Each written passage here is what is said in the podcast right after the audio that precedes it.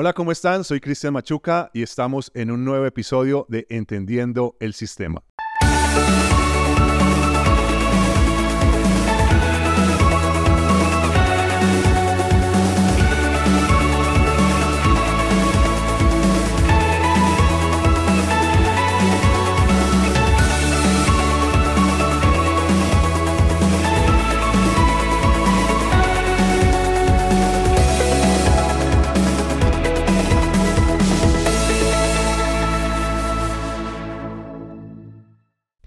Y hoy tenemos un invitado muy especial. Él es Daniel Páez. Gracias Daniel por aceptar esta invitación. Hola Cristian, un saludo especial para ti, un saludo especial para todos aquellos que siguen este podcast tan educativo y tan especial. Para mí es un privilegio poder estar aquí, acompañarte. He seguido uno a uno los capítulos y de verdad que ha sido muy interesante. Muchas gracias Dani. Bueno, y en esta eh, serie de educación política vamos a hablar de un tema que posiblemente algunos le entienden muy bien, otros no lo entendemos tan bien y por eso queremos alguien que sabe del tema y es sobre la parte pública, las políticas públicas. Pero antes de esto, de entrar en tema, ¿quién es Daniel Páez? Bueno, Daniel Páez Mancera, eh, por vocación soy servidor, pero por elección eh, soy internacionalista soy líder nacional de jóvenes de la Iglesia Manantial. Eh, también soy esposo de una hermosa mujer, Valeria, llevamos ya casi dos años de casados. Y eh, soy hijo de, unos pastores que aman la iglesia, aman servir. Y bueno, creo que esa pasión me la transmitieron a ellos. Por eso eh, dije que por vocación soy un servidor. Bueno, ¿y qué es servidor? Uno escucha mucho el tema de servidor, pero ¿qué es servidor? Bueno, básicamente es morir a lo que yo quiero para poder que otro salga adelante, para que pueda otro eh, alcanzar su objetivo, eh, ser puente de conexión, ser ayuda para eh, ser esa persona que conecta pero sobre todo esa persona que muere a sus intereses propios para que los, los de los demás avancen. ¿Sabría alguien quitar su ego? Totalmente, totalmente. Somos, eh, seguimos pues bueno las pisadas del gran servidor, el servidor por número uno que es Jesús, que se despojó de uno de su posición, dos de su eh, autoridad, se despojó de todo para servirnos a nosotros y, y bueno, yo siempre pienso, si Él lo hizo, eh, si Él nos sirvió, ¿por qué nosotros no hacerlo? Es cierto. Bueno, y enfocándonos un poco al tema, no quiero salirme de lo que Daniel hace como servidor, pero quiero que también hablemos un poco de las políticas públicas, que es un poco lo que quiero que entendamos en este momento de entender el sistema.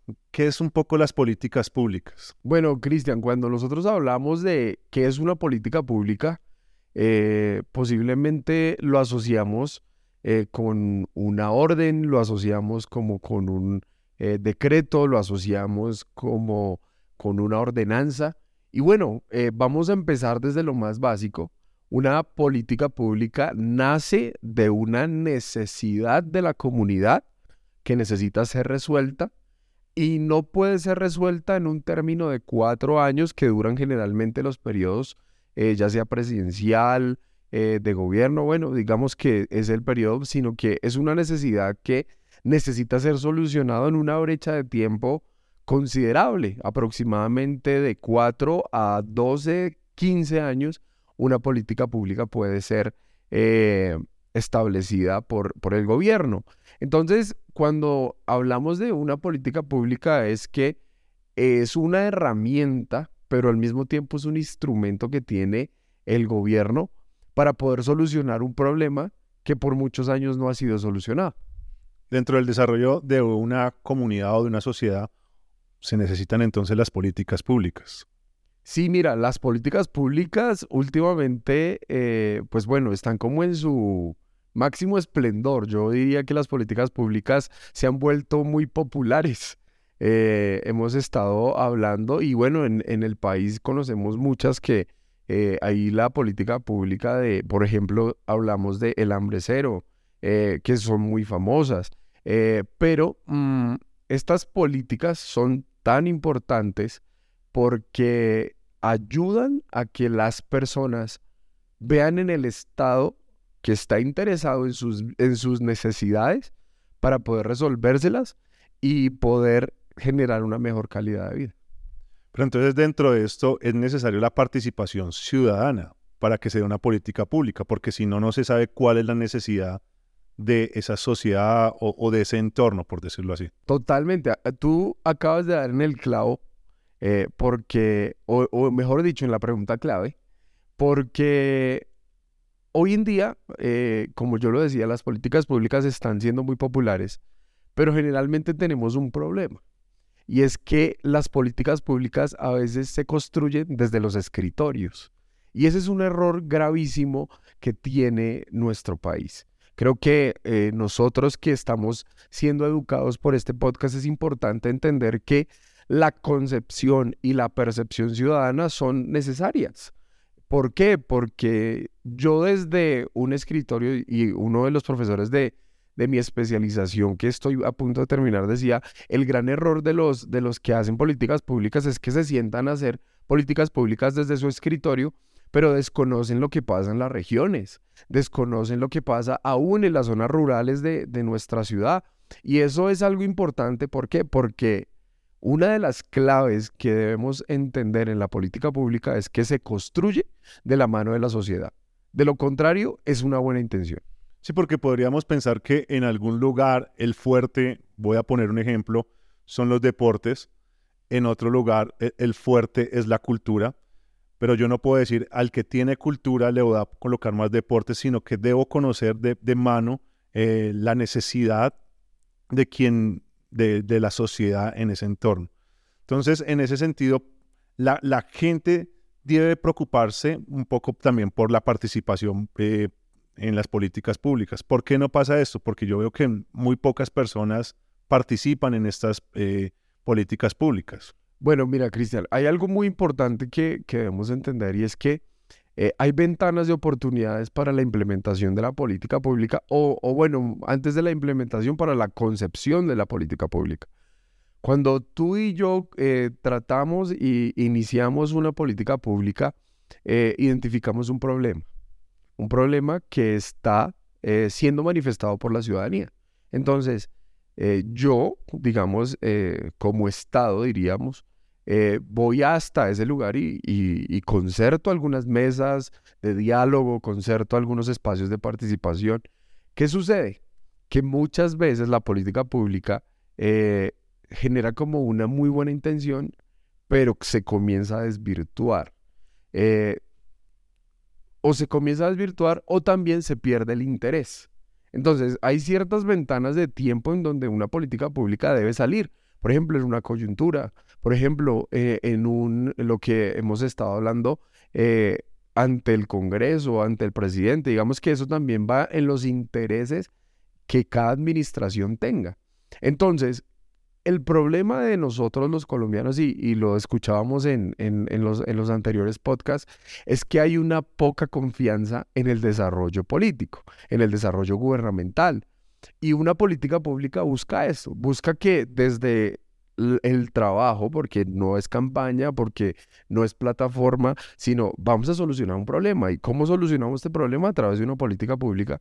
Podamos construir esa relación de confianza, siendo nosotros aliados estratégicos, teniendo unos actores claves que son los ciudadanos, pero al mismo tiempo buscando una articulación entre las eh, diferentes em, como entidades para poder desarrollar esa política pública es necesario entonces participar, porque si la gente no participa... Es necesario. La invitación es a que podamos eh, participar en todos los espacios que podamos y que sean necesarios. Bueno, ¿y cómo se participa? Porque posiblemente alguna persona diría, no sé cómo participar, hay algunos lugares que uno puede ir, mm, no sé cómo se podría participar en, en, esas políticas públicas en ciertos lados. Bueno, mira, algo que, y esto es un concepto clave que podemos eh, establecer como fundamento de esta conversación y es que los únicos eh, facultados para poder desarrollar una política pública es el gobierno, pero se construye a través de la ciudadanía. Entonces, es diferente a un proyecto, porque a veces dicen, bueno, pero ¿cuál es la diferencia entre el proyecto, entre el plan, entre el programa y entre la política pública? Es totalmente diferente. Hay muchas acciones ciudadanas, pero cuando hay una política pública que está siendo impulsada por el gobierno, pues el deber ser del gobierno es convocar. Yo convoco, yo socializo, yo identifico los diferentes problemas. ¿Cómo sé que están eh, construyendo una política pública? Bueno, en el principio de transparencia de información que maneja, eh, pues que ha establecido función pública, eh, está el deber de informar a todos los ciudadanos. Entonces, ¿cuál es mi, mi deber como ciudadano? Estar pendiente de lo que está pasando en mi localidad, estar pendiente de lo que está pasando en mi ciudad, lo que está pasando en mi departamento, aún lo que está pasando en el país. Y eso ayuda mucho para que se pueda obtener una concepción de la realidad un poco más eh, integral y se pueda solucionar el problema por el cual se establece esta política pública. Pienso yo, para nosotros que somos muy tecnológicos, nos es fácil ingresar, pero una persona de tercera edad, ¿cómo haría? O sea, no, debería haber como una plataforma o las hay para que le llegue la información a ellos de, alguna manera o, no la hay. Digamos que la, el desarrollo eh, al momento de concebir una política pública eh, se establece un público objetivo, ¿no? Entonces, eh, hablando de, las personas de la tercera edad, pues el deber es buscar el mecanismo para que ellos puedan acceder. si, si hay una política pública de, por ejemplo, el sistema de discapacidad, debe haber también una manera en la que ellos deban acceder pues a la construcción de esa política pública. ¿Por qué es importante? Porque si se concibe una política pública sin los principios y los enfoques seleccionados, pues va a ser un documento muy bien elaborado, pero al momento de pasarlo a la realidad, va a tener pues una frustración y no va a generar efectividad en el desarrollo de, de esta política.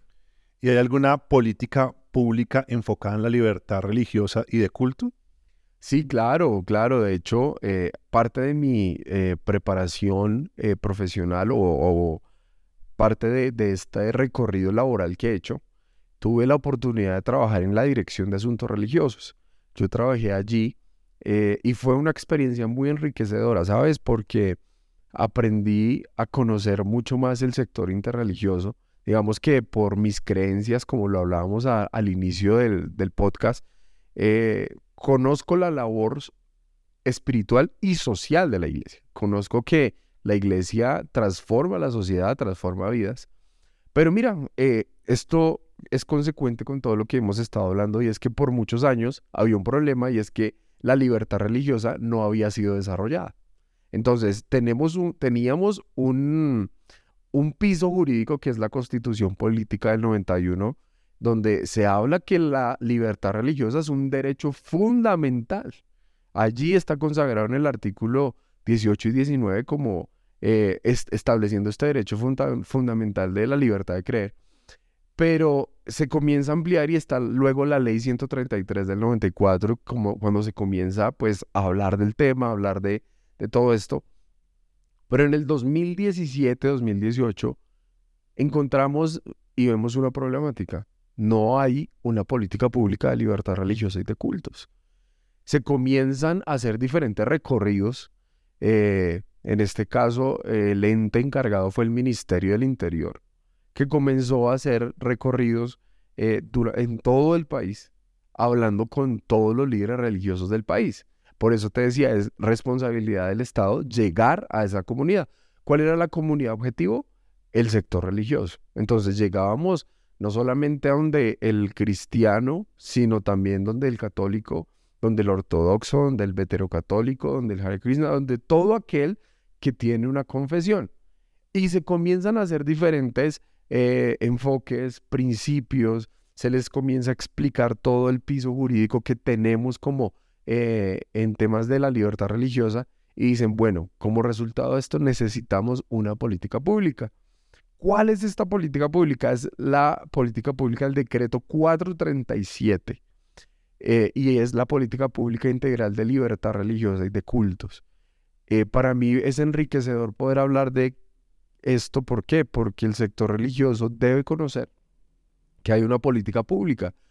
para nosotros, en la que conocemos y tenemos este derecho pues de creer, de profesar una religión, pero es un derecho fundamental.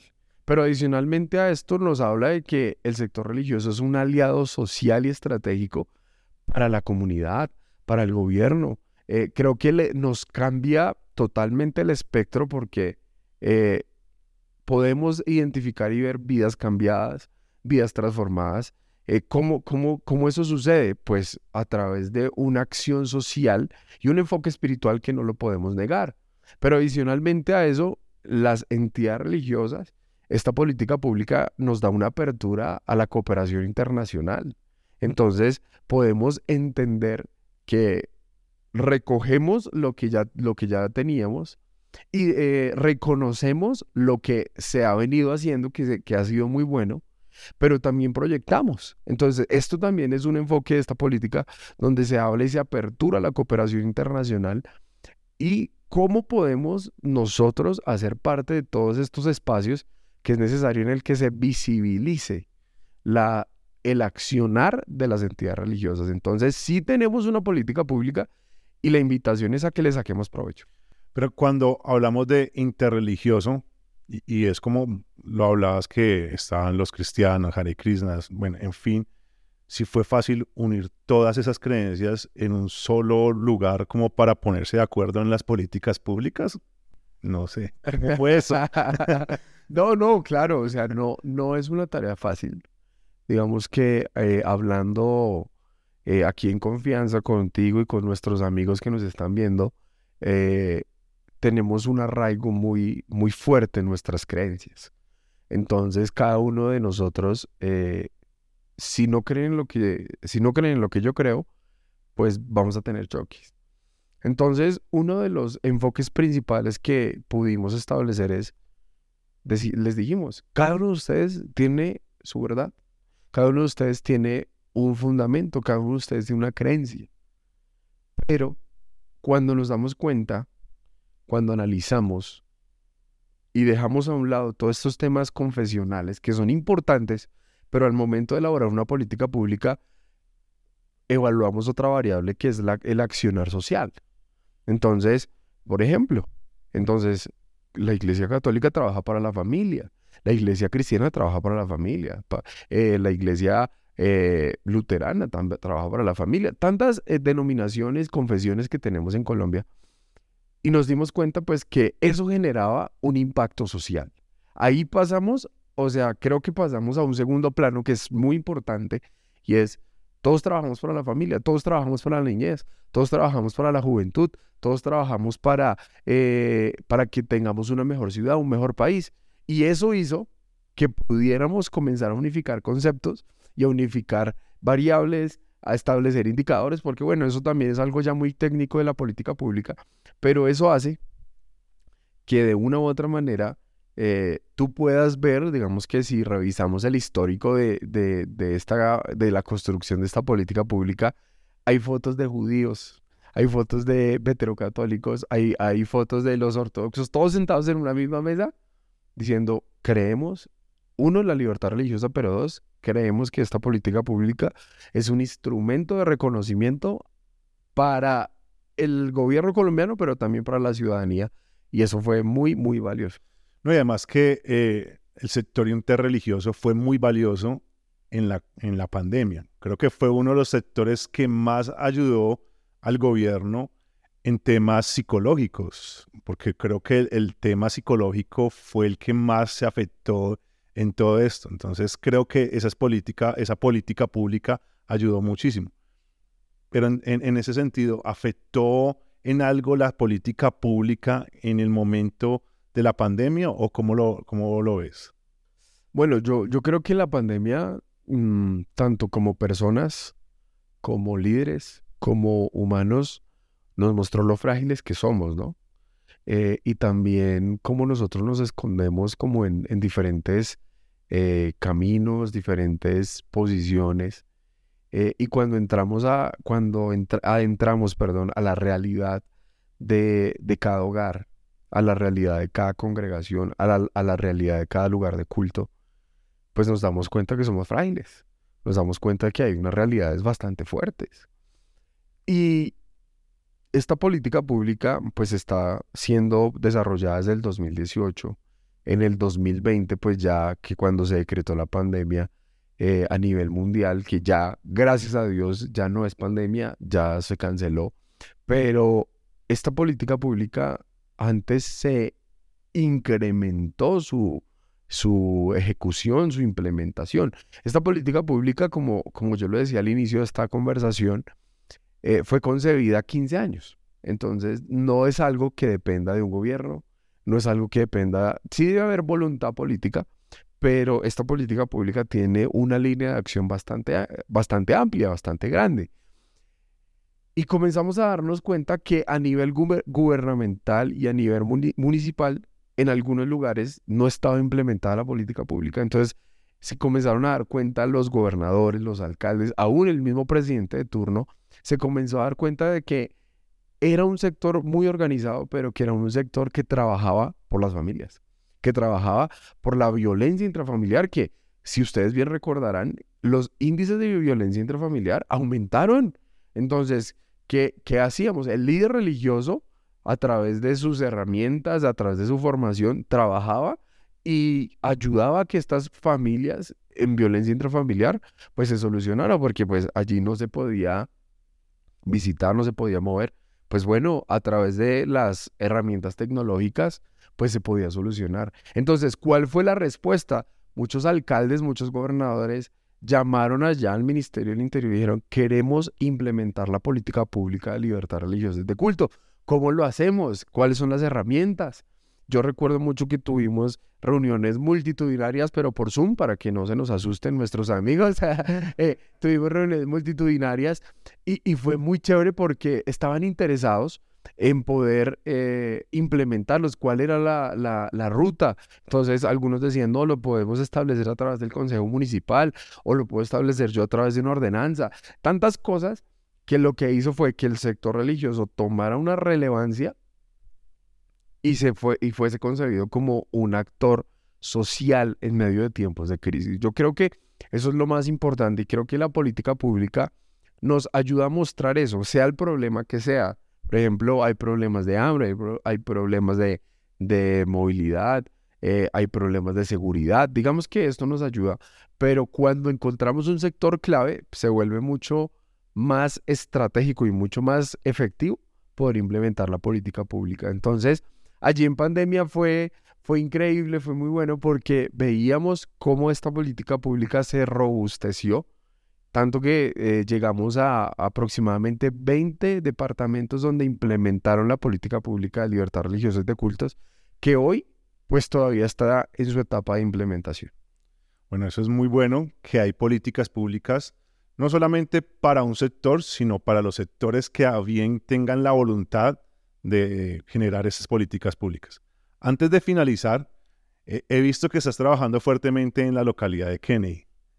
¿Y hay proyectos para, para Kennedy? Sí, digamos que como yo, lo, como yo lo decía al inicio, Chris, yo pues te agradezco por este espacio, eh, pero por vocación soy servidor.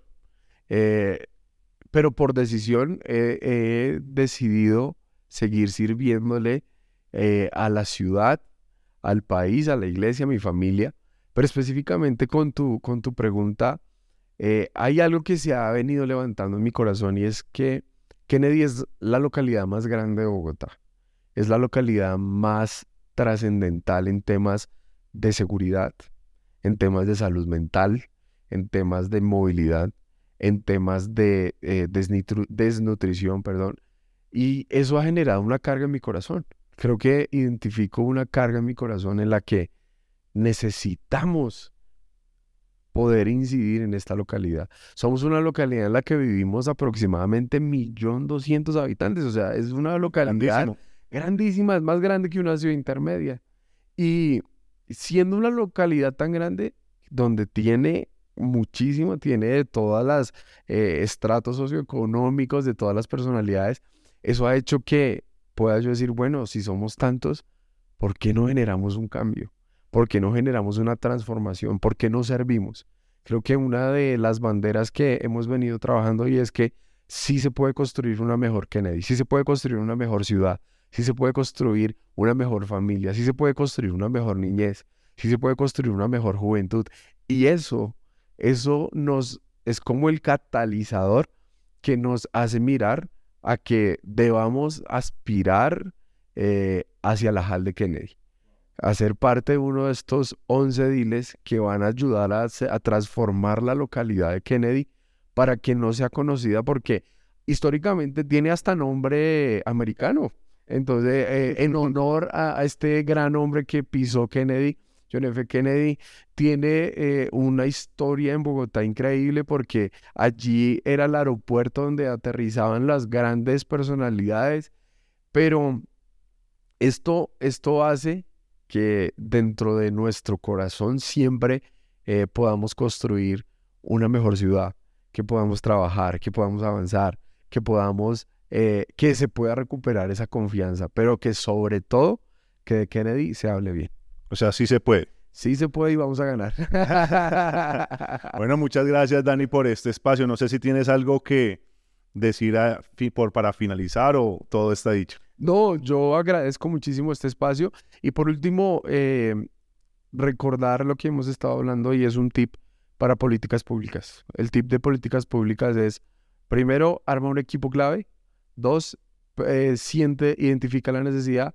Tres, ejecútalo. Y cuarto, evalúalo, porque eso te va a ayudar a ser un excelente constructor de políticas públicas y a generar un impacto en la ciudad o en el país. Bendiciones y muchas gracias. Bueno, muchísimas gracias por este espacio, Dani. Muchísimas gracias. Dios te bendiga.